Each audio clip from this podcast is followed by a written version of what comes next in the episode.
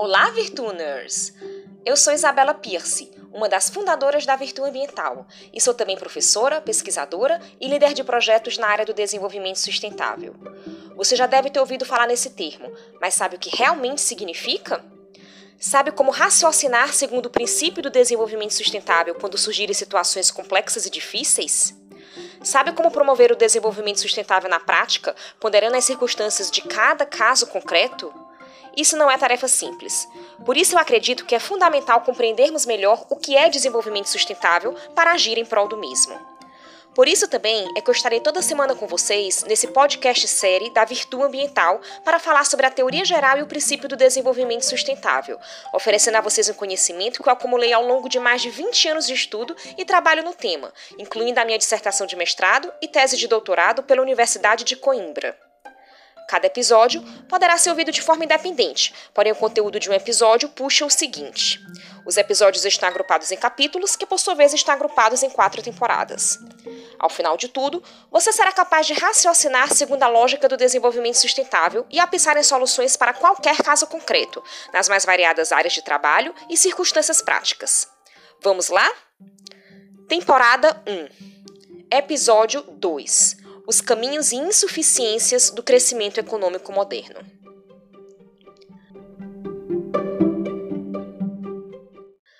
Depois do seu início na Inglaterra, a Revolução Industrial se difundiu para outros países, que passaram a contribuir eles próprios com novas invenções tecnológicas ao longo das décadas e séculos seguintes. Olhando em perspectiva para o que ocorreu no mundo desde o início da Revolução Industrial até os dias atuais, existem dois caminhos de desenvolvimento econômico para os países. O primeiro caminho é o do chamado crescimento endógeno, que significa crescimento com base em inovações tecnológicas constantes, ou seja, é o próprio sistema interno de financiamento, pesquisa e inovações tecnológicas que alimenta o crescimento daquele país. Tal teoria foi defendida por vários autores, como Paul Humer e Robert Lucas. Estes batizaram essa teoria com o nome de crescimento endógeno. Tanto a Inglaterra como os demais países que se industrializaram por volta do século XIX, como Estados Unidos, Japão e boa parte da Europa Ocidental, são exemplos de países que cresceram pelo crescimento endógeno, pois até hoje são países que mais fortemente contribuem para as inovações tecnológicas do mundo desde aquele tempo. Depois, no segundo grupo, temos aqueles que os economistas denominam de crescimento por difusão, caracterizado pela aceitação uso e repetição das inovações tecnológicas já desenvolvidas pelos países de crescimento endógeno. Fazem parte do grupo de crescimento por difusão os países que passaram ou estão a passar agora pela chamada industrialização tardia, que aconteceu em alguns países por volta da metade do século XX, a exemplo da China, Índia e Brasil, e para outros está acontecendo mesmo agora, como em vários países africanos e do sul da Ásia. O economista Jeffrey Sachs, analisando os dois tipos de crescimento, o endógeno e o por difusão, faz interessantes observações. A primeira é que o fenômeno de surgimento e difusão do crescimento econômico moderno é comparado ao fenômeno físico de atirar uma pedra no lago e observar as ondas que se dissipam a partir do impacto inicial com a água. A pedra inicial, que marca o início do crescimento econômico moderno, atingiu a água na Inglaterra, lá no final do século XVIII. E depois, os círculos rapidamente atingiram, durante o século XIX, a maioria dos países europeus em razão da proximidade geográfica, como França e Alemanha, bem como outros países independentes que na época possuíam relações próximas com a Inglaterra, como os Estados Unidos e Canadá. Assim, o grupo de países que seguiu a Inglaterra no século XIX e hoje integra o grupo de crescimento endógeno foi beneficiado por várias circunstâncias, entre elas a proximidade com a própria pedra primordial da Revolução Industrial, a Inglaterra. A segunda observação é que, para o restante do mundo, a difusão é mais complexa, envolvendo fatores além do mero alargamento geográfico, como barreiras naturais e principalmente políticas que bloqueiam e dificultam enormemente a difusão para aquela localidade. Jeffrey Sachs destaca especialmente o fato de que nações sob domínio estrangeiro em condições de colônia de exploração foram impedidas de investir suas riquezas em seu próprio desenvolvimento, como a Índia outros países do sul da Ásia e praticamente todo o continente africano durante o período em que sofreram a colonização de potências europeias, do final do século XIX até meados de 1960. Na condição de colônia, a matéria-prima extraída no território desses países não servia para alimentar a industrialização neles próprios, mas sim em suas metrópoles. Portanto, tais regiões ficaram barradas, até o momento da descolonização, de receberem um crescimento econômico por difusão, criando-se uma abissal distância entre as mesmas e as regiões mais ricas do mundo. E hoje, Outros fatores continuam a dificultar a difusão para esses países, como barreiras geográficas e de infraestrutura. Por exemplo, por conta da partilha no período colonial, muitos países da África acabaram sem litoral e, portanto, sem a possibilidade de terem portos, além de não contarem com malha ferroviária. E soma-se a isso também fatores políticos internos, como governos altamente corruptos ou ditatoriais, que direcionam a economia exclusivamente para obter benefícios pessoais ou de seu grupo. E talvez esta última seria a principal barreira, a ser vencida pelos países e regiões mais pobres do mundo, a fim de serem plenamente atingidos e beneficiados pelas ondas do crescimento econômico por difusão. Adicionalmente, observe que a classificação do tipo de crescimento econômico de um país como endógeno ou por difusão não é uma classificação estática, mas sim circunstancial. Ou seja, se um determinado país cresce inicialmente por difusão e depois passa ele próprio a liderar inovações tecnológicas, então esse país passou a ter um crescimento prioritariamente do tipo endógeno. E de certa forma, eu entendo que todos os países do mundo sofrem em maior ou menor grau um crescimento por difusão, pois mesmo no grupo dos países de crescimento endógeno, a tecnologia descoberta no país X acaba sendo difundida para o país Y, que a aprimora e a difunde de volta. A conclusão que realmente podemos tomar dessa análise histórica, portanto, é que um grupo específico de países tem liderado, nos últimos dois séculos, as inovações tecnológicas, e outro grupo passou a utilizar e replicar essas inovações para fomentar seu próprio crescimento e assim diminuir a distância em relação ao grupo inicial. Mas nada impede que os países os países de industrialização tardia venham, no futuro próximo ou mais distante, se tornarem eles próprios centros de inovações tecnológicas e não simplesmente de replicação de tecnologia. Poderíamos citar o exemplo da Coreia do Sul e da própria China, que tiveram industrialização tardia, mas hoje estão a liderar cada vez mais inovações tecnológicas em setores de eletrônicos e de energias renováveis, por exemplo. Voltarei a essa discussão em podcasts futuros. Por enquanto, cabe concluir que o crescimento por difusão propicia aos países que não lideraram as inovações tecnológicas lá no início acompanhar e se aproximar cada vez mais daqueles que as lideraram, diminuindo, diminuindo assim a distância entre os dois grupos, até um eventual momento em que eles irão se encontrar. E para que a economia mundial cresça continuamente, é necessário novas ondas de crescimento endógeno, pois, do contrário, no dia em que os países economicamente menos desenvolvidos alcançarem os mais desenvolvidos, porque essa é a intenção, então, nessa hipótese, o crescimento econômico mundial cessaria. Para melhor visualizar a absoluta necessidade de inovações tecnológicas para o crescimento econômico endógeno e, por consequência, para o crescimento econômico mundial, lembremos que os economistas, baseados no trabalho original de Nikolai Kondratiev, de 1925, costumam classificar os saltos de crescimento econômico de acordo com as ondas de inovação. Cada onda de inovação, em que novas tecnologias são criadas e difundidas, promove uma grande onda de crescimento econômico no mundo. Nesse sentido, os economistas observam que já existiram marcadamente cinco ondas de inovação tecnológica até o momento. A primeira onda foi aquela em que se inventou a máquina a vapor e se difundiu o carvão mineral como fonte de energia no final do século XVIII. Na segunda onda, temos a difusão das ferrovias e da indústria do aço durante todo o século XIX. Na terceira onda, foi a vez da descoberta e difusão do uso da eletricidade e da indústria química no final do século XIX e início do século XX. Na quarta onda, vimos a invenção e difusão dos automóveis, aviões e da indústria petroquímica na primeira metade do século XX. E a quinta onda, temos a inovação através das tecnologias de informação e processamento de dados, como computadores, celulares, sistemas de informação, etc., que é a onda que estamos a passar agora mesmo que a sexta onda já se anuncie no horizonte. Essas ondas tecnológicas e o vertiginoso crescimento econômico que promoveram foram responsáveis por mudar o cotidiano e o padrão de vida das pessoas nos países onde esse crescimento tocava.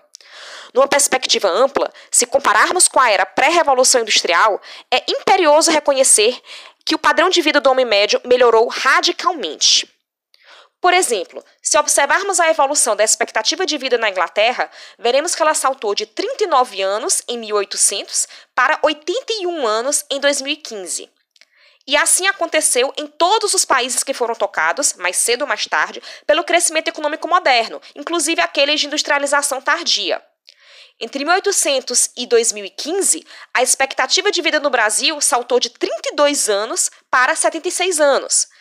Na China, saltou de 33, 33 anos para 77 e na Índia de 25 anos para 76. E esse fenômeno de melhoria é o mesmo para os outros dois elementos que compõem o Índice de Desenvolvimento Humano, o IDH. Também a renda e o grau de escolaridade tiveram incríveis melhorias em todos os países que foram tocados pelo crescimento econômico moderno, propiciando assim uma elevação significativa do IDH pelos países no mundo.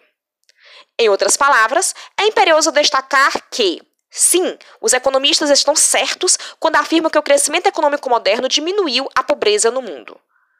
Mas o problema é, não diminuiu para todos e por isso gerou severas desigualdades. Eu acredito que esse é um ponto fundamental de compreensão, pois existe uma grande ambiguidade de afirmações sobre o crescimento econômico moderno. Enquanto alguns o aplaudem por ter sido a razão de centenas de milhares de pessoas terem saído da pobreza extrema, outros afirmam que, ao contrário, foi ele o criador da pobreza. Para esses últimos, o crescimento econômico moderno foi a causa da atual situação de pobreza extrema em boa parte do mundo. A posição que eu particularmente defendo se encaixaria no meio termo entre essas duas visões. Eu entendo que o crescimento econômico moderno não gerou em si mesmo pobreza, gerou desigualdades. Ele evidenciou a pobreza ao colocá-la em comparação com a riqueza e a sua grande insuficiência na área social para além da insuficiência ambiental que em breve eu irei analisar, é justamente a de não ter incluído todos no seu processo de geração de riqueza. Dito de outra forma, se a virtude do crescimento econômico moderno foi a de ter gerado, sim, muita riqueza e bem-estar, a sua insuficiência foi a de não as ter distribuído pelo, pelo, com o mínimo de equidade necessária. O crescimento econômico moderno é excelente em criar riqueza e bem-estar, mas não possui em si mesmo mecanismos para dividi-la. Nesse sentido, sob uma perspectiva estritamente social, o que o mundo necessita não é da eliminação do crescimento econômico, mas sim de um crescimento econômico distributivo, ou seja, de mais crescimento econômico, porém com distribuição da riqueza e do bem-estar que são produzidos pelo mesmo, de forma que nenhum país, cidade ou grupo social fique excluído dos benefícios desse processo. A situação de pobreza extrema em que permaneceram vários países do mundo foi ocasionada justamente pela falta de crescimento econômico, o qual ficou amarrado por fatores de várias naturezas ao longo dos últimos séculos, incluindo as já mencionadas circunstâncias de país-colônia e os posteriores conflitos étnicos e outras mazelas sociais que ficaram como herança daquele período colonial. E exatamente por isso, o crescimento econômico passou a ser perseguido e desejado por quase todos os países do mundo. E é esse desejo de crescimento econômico, especialmente pelos países mais pobres, que será uma das razões para a criação do discurso do desenvolvimento sustentável no século XX, conforme veremos em podcasts seguintes. Mas as melhorias no padrão de vida propiciadas pelo crescimento econômico moderno são perfeitamente identificáveis quando olhamos em perspectiva para o passado, esse mesmo crescimento econômico moderno produziu também, especialmente nos seus primeiros estágios, suas próprias mazelas e paradoxos sociais, e principalmente uma inédita situação de desequilíbrio ecológico global, capaz de ameaçar não apenas uma região, mas o mundo inteiro. Vejamos. Em primeiro lugar, a melhoria do padrão de vida dos países que passaram ou passam pelos primeiros estágios do crescimento econômico moderno não ocorre imediatamente. A história nos provou que, sim, no futuro o padrão de vida melhorará substancialmente para todos, mas até lá, muitas situações de flagrante injustiça são vivenciadas pelas classes mais pobres. Em essência, nos estados iniciais desse crescimento, reproduz-se localmente o mesmo fenômeno verificado no globo, se por um lado existe sim produção de riqueza e aumento do bem-estar, por outro, elas são extremamente mal distribuídas. Dos países que primeiramente se industrializaram, por exemplo, conforme a industrialização avançava, melhorias na área de saneamento e infraestrutura eram realizadas nas cidades, mas não de forma homogênea. Os bairros mais ricos ficavam limpos e saneados, enquanto os mais pobres permaneciam por muitas décadas na insalubridade. A obra de Charles Dickens, que retrata a comovente história do pequeno órfão Oliver Twist, é uma lembrança justamente da má distribuição do bem-estar na Inglaterra do século XIX, assim como a história de Jean Valjean, no clássico Os Miseráveis de Victor Hugo. É uma lembrança da pobreza urbana que assolava boa parte da população francesa do mesmo século. Injustiças semelhantes se desenvolviam nos locais de trabalho. Enquanto a industrialização dinamizou a economia e criou um crescente setor de serviços, para os operários industriais, as jornadas extenuantes do campo foram apenas substituídas por jornadas extenuantes dentro das indústrias. E foi exatamente a situação de vida e trabalho desses operários que motivou Frederick Engels a escrever a situação da classe trabalhadora na Inglaterra em 1844. E não demorou muitas décadas para que a própria natureza repetitiva e alienante do trabalho feito nas indústrias fosse também contestada, como na ontológica cena do filme Tempos Modernos de Charlie Chaplin. Diferente não é, inclusive, a situação de países e regiões que hoje estão passando pelos primeiros estágios do, do crescimento econômico moderno ou estão em estágios intermediários. Se uma pessoa visita hoje São Luís, Recife ou Fortaleza no Brasil, ou Nova Delhi na Índia, ou ainda Luanda em Angola, se deparará com um cenário de desigualdade urbana semelhante àquele das capitais europeias do final do século XIX. O centro das cidades é bonito, arborizado, saneado e desenvolvido, enquanto a periferia é tomada por grandes favelas com moradias precárias, ruas irregulares e falta de saneamento básico. E se a pessoa analisa as circunstâncias de trabalho em tais cidades, a semelhança com o século XIX se repete. Para parte da população, especialmente a que trabalha no setor de serviços, as circunstâncias melhoraram incrivelmente. Mas, não raramente ainda vemos, em outros setores, um cotidiano de trabalho repetitivo e alienante, assim como era na Inglaterra do século XIX. E é nesse momento do debate que geralmente alguém surge com o seguinte argumento. Assim como a Inglaterra, França e a Alemanha e outros países que primeiramente se industrializaram. Passaram por tais mazelas nos primeiros estágios do crescimento econômico moderno e conseguiram vencê-las, de forma que hoje o padrão de vida de praticamente todos os habitantes desses países é incontestavelmente melhor do que era no início da Revolução Industrial, e principalmente antes da mesma. Então, os países e regiões que hoje estão a passar pelos primeiros estágios de industrialização irão também, durante algum tempo, conviver com tais mazelas, porém, no futuro, se tornarão tão prósperos e com qualidade de vida tão alta como aqueles que foram primeiramente citados. Pois bem, esse é um argumento bastante lógico e que, inclusive, foi transformado em uma teoria econômica sobre a qual falarei no podcast adiante. Esse argumento, durante todo o século XX, embasou o desejo dos países mais pobres de seguirem exatamente os mesmos passos que tomaram os países mais ricos dois séculos atrás. Os países mais pobres pensavam: Horas, se a Inglaterra tinha péssimas condições de trabalho nas indústrias e moradias insalubres nos bairros operários, mas hoje é rica e oferece condições melhores do que aquelas para praticamente todos os seus habitantes. Por que não acreditar que os países de industrialização tardia poderão ter o mesmo destino? Esse argumento, contudo, carece hoje de sustentação ética.